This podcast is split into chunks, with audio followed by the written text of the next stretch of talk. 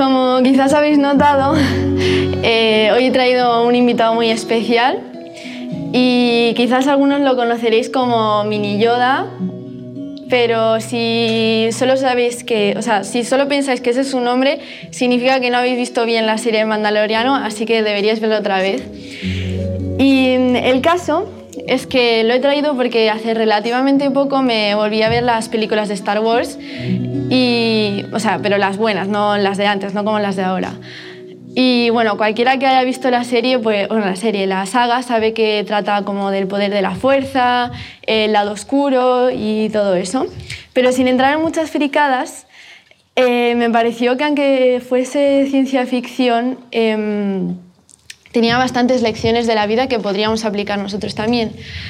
Y por lo tanto hoy os quería hablar sobre la fuerza. Y mm, hace poco eh, me vino a la mente un versículo que decía que nosotros somos la luz de este mundo. ¿no?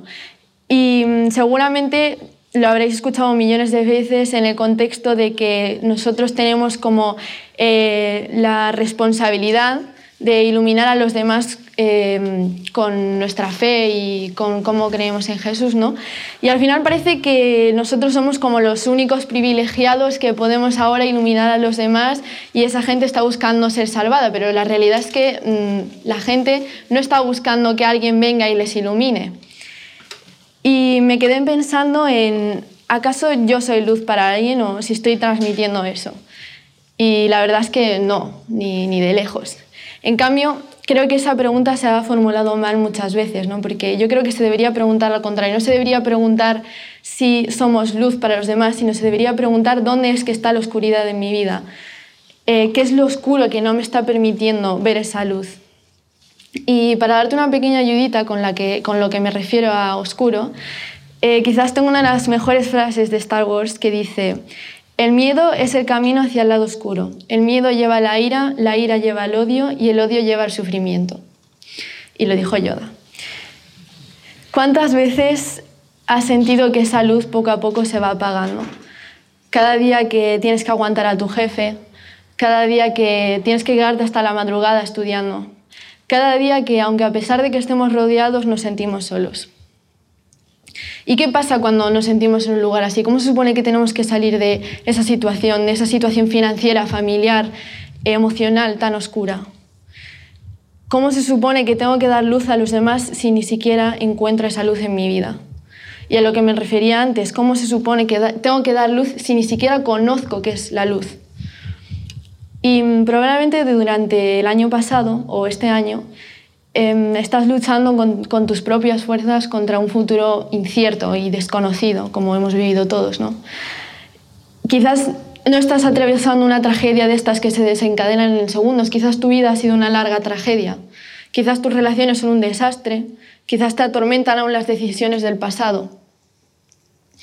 Pero yo creo que lo que más cuesta, lo que más nos cuesta, es llevar esa máscara que tenemos nos ponemos todo el rato aparentando que todo está bien, ¿no? que somos felices.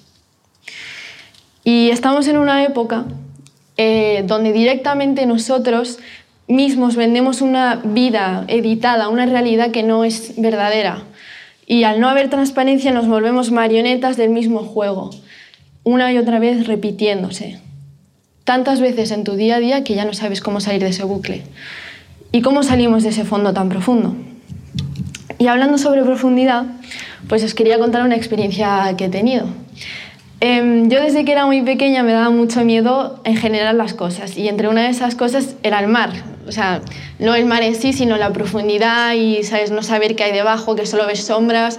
De repente una alga te toca el pie y piensas que es un tiburón y en realidad solo estás hasta los tobillos. Y yo recuerdo que cuando era muy pequeña estábamos mi hermano y yo viendo mm, la tele en verano y salió la película de Anaconda. Entonces mi hermano me dijo, no mires la peli, que luego vas a tener miedo cuando vayamos a la piscina. Pero bueno, yo súper cabezota dije que no, que no, que sí, que la voy a mirar, que no voy a tener miedo. Y efectivamente luego cuando fuimos a la piscina, pues me estaba muriendo de miedo. Y es que era una piscina donde cabíamos cinco personas y se veía perfectamente lo que había y todo eso. El caso es que el verano pasado eh, estuve en una playa en Galicia y estábamos jugando con una pelota ¿no? en la orilla y el que perdiese tenía que ir eh, nadando hasta la boya. Y claro, a mí hace poco me habían hecho la broma de que en Galicia, en esa playa o algo parecido, eh, pasaban tiburones o orcas, no sé qué era. Pero es que parece una tontería, pero claro, se te mete en, el subconsciente y al final te lo crees. Entonces yo di todo por no, eh, por no perder, ¿sabes? Y mm, el caso es que, bueno, se fueron los que habían perdido y yo me fui a, la toalla, no sé qué, y cuando, claro, estaba viendo ahí cómo se chocaban contra las olas, cómo estaban muriéndose de risa y pensé, de verdad voy a dejar que una tontería que, que me han dicho que era broma me vaya a privar de pasármelo también. Y entonces salí corriendo, eh, fui, nadamos hasta la boya, la tocamos, volvimos, volví con todas las piernas, con todos los brazos, o sea que no me comió ninguna anaconda. Y sé que no sé, esto ya muy emocionante, pero para mí fue un logro, la verdad. Pero ya que he sacado el tema del mar y la profundidad y todo esto, os quería preguntar si alguien sabe más o menos eh, cuánto creéis que es la, la, mayor profundidad que hay en el océano. ¿Si alguien lo sabe? Más o menos. Sí, más o menos. Hay unos científicos que eh, dicen que mm, en las islas de Mariana eh, hay un, hay como un, no sé cómo se llama, como un foso o algo así, y tiene la profundidad de aproximadamente 11.000 metros, ¿vale? Para que te puedas imaginar más o menos de qué dimensiones estoy hablando, si lo comparamos, eh, si comparamos esa profundidad, supera por más de 2.000 metros la altura del monte Everest. Así que de esto he sacado dos conclusiones. La primera es que hay animales peores y más grandes que una anaconda. y la segunda es que eh, esos animales nunca han visto ni un rayo de luz, porque ahí no llega la luz, ¿no? Así que están en una oscuridad absoluta. Y yo espero que no visites nunca un lugar así, porque yo tengo claro que ni loca, pero a lo mejor ahora mismo estás tocando ese tipo de fondo en tu vida emocional o espiritual. Has llegado al punto en el que no ves la luz y que la soledad de la oscuridad te está abrumando porque no hay, no, hay nadie que entienda tu dolor, tu ansiedad, tu crisis y te sientes solo. Y tu oración sin respuesta y a veces sin sentido. Los días se vuelven más pesados, las noches más largas.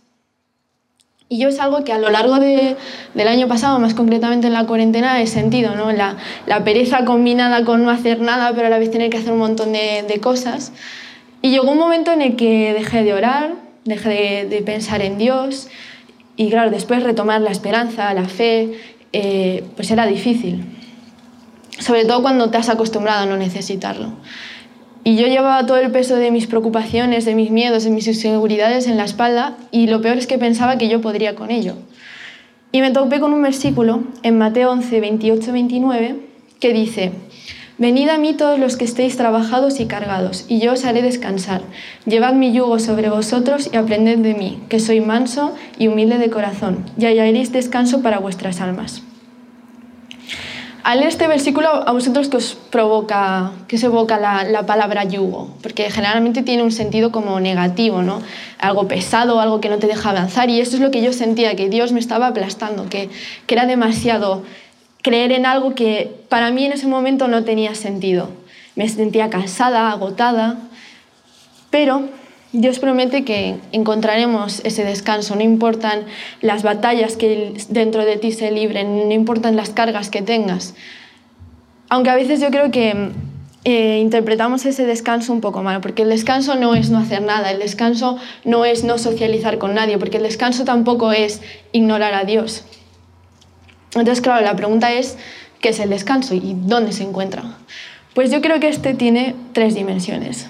La primera es en ti.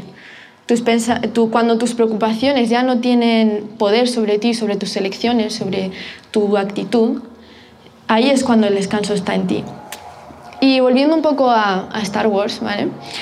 Eh, esto me recordó al segundo episodio, donde Obi-Wan le recuerda todo el rato a Anakin que controle sus emociones, porque están interfiriendo en sus acciones, porque estaba pensando todo el rato en Padme, no sé qué, Padme, bla, bla, bla, y al final no podía hacer bien su trabajo, así que digamos. Y si, no sé, si creo que se, creo que se ve en la serie, no en, no en la película, pero hay una serie de, de, Star Wars también como en dibujos animados y en ese momento es cuando Yoda nota una perturbación en la fuerza. ¿Y cuántas veces estamos tan preocupados, tan nublados por, nuestros, por nuestras preocupaciones, que no podemos tomar decisiones racionales? Porque cuando el descanso se encuentra en ti, cuando Dios está en ti, todas esas preocupaciones se desvanecen como el agua cuando se evapora. Después el descanso está contigo, porque no eres perfecto y no puedes hacer todo por ti mismo. Y Dios está ahí para tomar el relevo y guiarte paso a paso. Y al final esto va un poco en contra de lo que nos dice el mundo, ¿no? de esa fuerza de voluntad que sale mágicamente de nosotros. Y sí, somos fuertes, pero es gracias a Dios. Y si pensamos que no, es que quizás tu fuerza está anclada a una inseguridad, algo que te exige y te mueve a creer que eres fuerte o que eres mejor que el otro. Finalmente, también el descanso está, está para ti, porque una vez que conoces la paz que viene de Dios, a través de este descanso puedes navegar más fácilmente hacia las relaciones, hacia las situaciones. Y al final este sería como el último paso, ¿no? Eh, que al final también será más difícil porque es cuando las otras dos dan su fruto. Y de esta manera también recuperamos la capacidad de, aunque nos pasen cosas malas, no dejamos que estos sentimientos interfieran entre, en nuestras decisiones y podemos avanzar y podemos también soportar el peso de nuestras cargas junto a Dios. Y yo no sé si a día de hoy soy capaz siquiera de, conseguir la primera y no sé si ni siquiera tú eres capaz.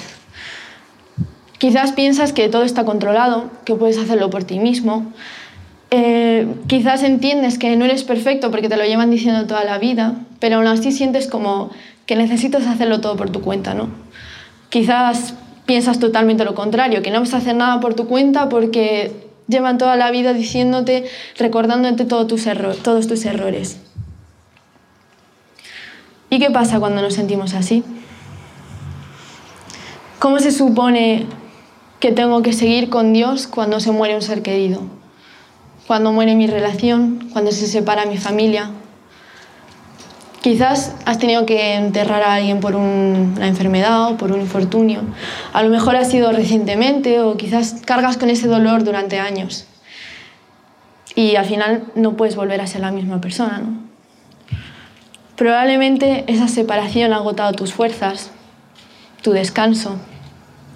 Y a pesar de que el mundo sigue girando, tú estás atascado una y otra vez en ese pensamiento de que no puedes avanzar o que estás atascado en el pasado. ¿Por qué creéis que Anakin se unió al lado oscuro? Que es la gran pregunta, la verdad. Porque dejando a un lado las influencias que tenía, ¿no? Em, él vivía atormentado, voy a intentar no hacer spoiler por si alguien no lo ha visto, él vivía atormentado por el sentimiento de no saber dónde estaba esa persona, qué le iba a pasar a esa persona.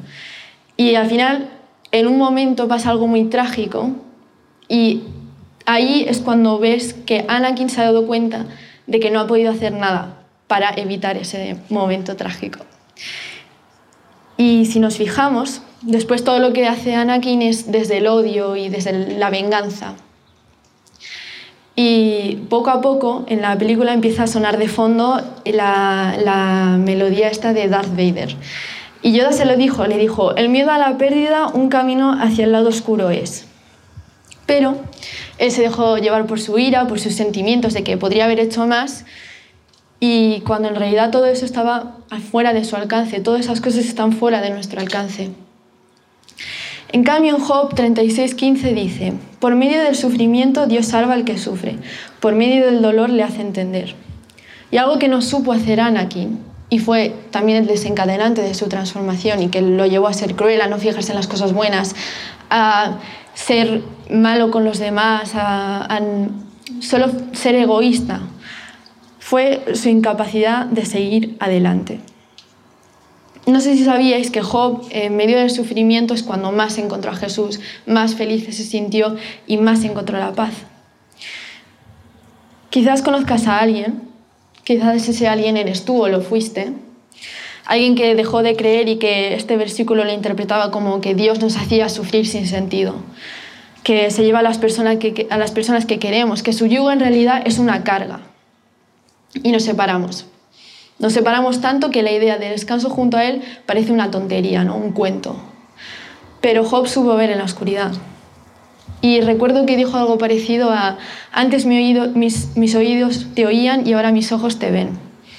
En medio de la oscuridad, en medio del sufrimiento, Él pudo ver.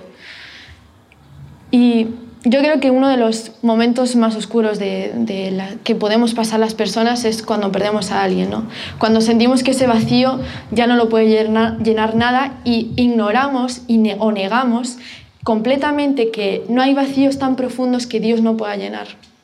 Negamos que a día de hoy Dios está buscando llenarte, llenarte de cosas buenas, de alegría, de paz, de descanso. Porque Dios quiere sujetarte en la tormenta, para que no te caigas, para que no dudes. Probablemente has tenido esas tormentas o quizás estás ahora mismo en una. Y mi pregunta es, ¿cuándo fue la última vez que sentiste seguridad en una de esas tormentas? ¿Cuándo te sentiste sujetado y acompañado? Porque sentirse mal por un momento pues es normal, todos lo necesitamos, pero si sientes que esa inseguridad está llegando cada día a la puerta de tu casa, significa que no estás anclado a la roca correcta, porque las personas, el dinero, las cosas que poseemos no son buenas cosas a las que hay que anclarse, porque las personas fallamos, el dinero pierde su valor y con ello las cosas que poseemos. Necesitamos un lugar a donde ir, un puerto seguro, unas manos que sabemos que no nos van a fallar, unos brazos que nos van a dar ese calor que necesitamos, algo que nos devuelva la fuerza, porque la fuerza habita en todos y no es lo que se ve, sino lo que sentimos. En Isaías 40, 31 dice, pero los que confían en el Señor tendrán siempre nuevas fuerzas y podrán volar como las águilas, podrán correr sin cansarse y caminar sin fatigarse. Y mi pregunta que quiero que te quedes hoy es, ¿de dónde vienen tus fuerzas? ¿Qué es lo que te hace poner una sonrisa un lunes o algo así? ¿Sabes? Cuando a nadie le apetece madrugar. Porque por medio de Dios somos capaces de vencer el miedo, de mantenernos firmes en las tormentas, de reflejar esa luz, de la fuerza que proviene de Él y que nos está dando. Y lo único que tenemos que hacer es confiar. Confiar en que está a tu lado, confiar en que si un día si nos sentimos solos, Él va a estar esperando a que vayas y le cuentes todos tus problemas. Confiar en que Él no es el culpable de la muerte, confiar en que Él es el que nos va a devolver la vida y la esperanza. Al principio mencioné un versículo en Mateo 11, 28, 29, que hablaba sobre el yugo, ¿no? que es un peso que tenemos que llevar y todo eso. En cambio, eh, por si alguien lo ha buscado, el yugo del que habla Jesús es diferente a lo que creemos. ¿no? Lo voy a repetir un momento. Dice, llevad mi yugo sobre vosotros y aprended de mí, que soy manso y humilde de corazón, y hallaréis descanso para vuestras almas, porque, aquí viene lo importante, mi yugo es fácil y ligera mi carga. Claro, yo al leerlo pensé, como si fuese tan fácil ¿no? llevar esa carga. Y mm, bueno, lo cierto es que la mayoría de las veces no es fácil, pero en realidad ese yugo del que está hablando Jesús es eh, para sujetar a dos bueyes juntos y que así puedan trabajar la tierra los dos. Entonces, lo que te pide Jesús es que le tomes de la mano y que juntos podáis trabajar la tierra hacia las cosas buenas. Él es el que te lleva, Él es el que tira de ti, Él es el que va a cargar todas tus preocupaciones para que tú puedas seguir avanzando. Jesús no te dice, muéstrame qué cosas has hecho bien, qué cosas has hecho mal y te voy a decir si eres digno del descanso. Jesús no te dice, a ver cuántos títulos hay detrás de tu nombre y te daré si puedes eh, descansar. Simplemente te dice, ven, ven a mis manos, a mis brazos, ven que soy la roca a la que tienes que atarte, ven que yo sujetaré todas tus preocupaciones, ven que mi amor te dará fuerzas. Tal vez tus cargas son un pecado que has estado llevando, una inseguridad. Tal vez tus cargas son tan pesadas que no, ni siquiera puedes pensar en cuánto pesa. Pero quiero que lo pienses un momento. ¿Cuánto pesa esa enfermedad? ¿Cuánto pesa esa división en tu familia? ¿Cuánto pesan esas expectativas tan altas que tiene la sociedad sobre ti? ¿Cuánto pesan? Jesús vino para descargarnos de todo lo que no teníamos que llevar, la culpabilidad, la envidia, la comparación y tantas otras cosas que nos cansan y hacen que tropecemos todo el rato.